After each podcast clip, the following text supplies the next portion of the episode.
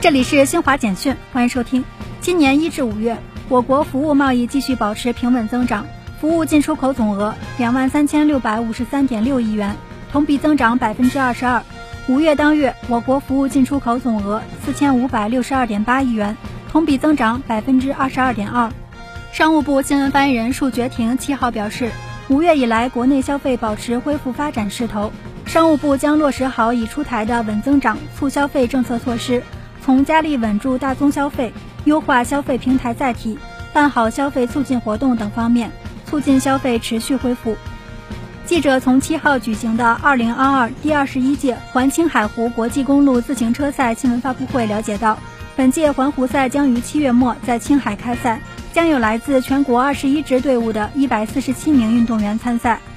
日本新冠确诊病例数近来上升明显。据日本广播协会电视台统计，七号日本新增确诊病例四万七千九百七十七例，累计确诊九百五十五万一千两百八十五例。当日新增死亡病例十五例，累计死亡三万一千三百九十二例。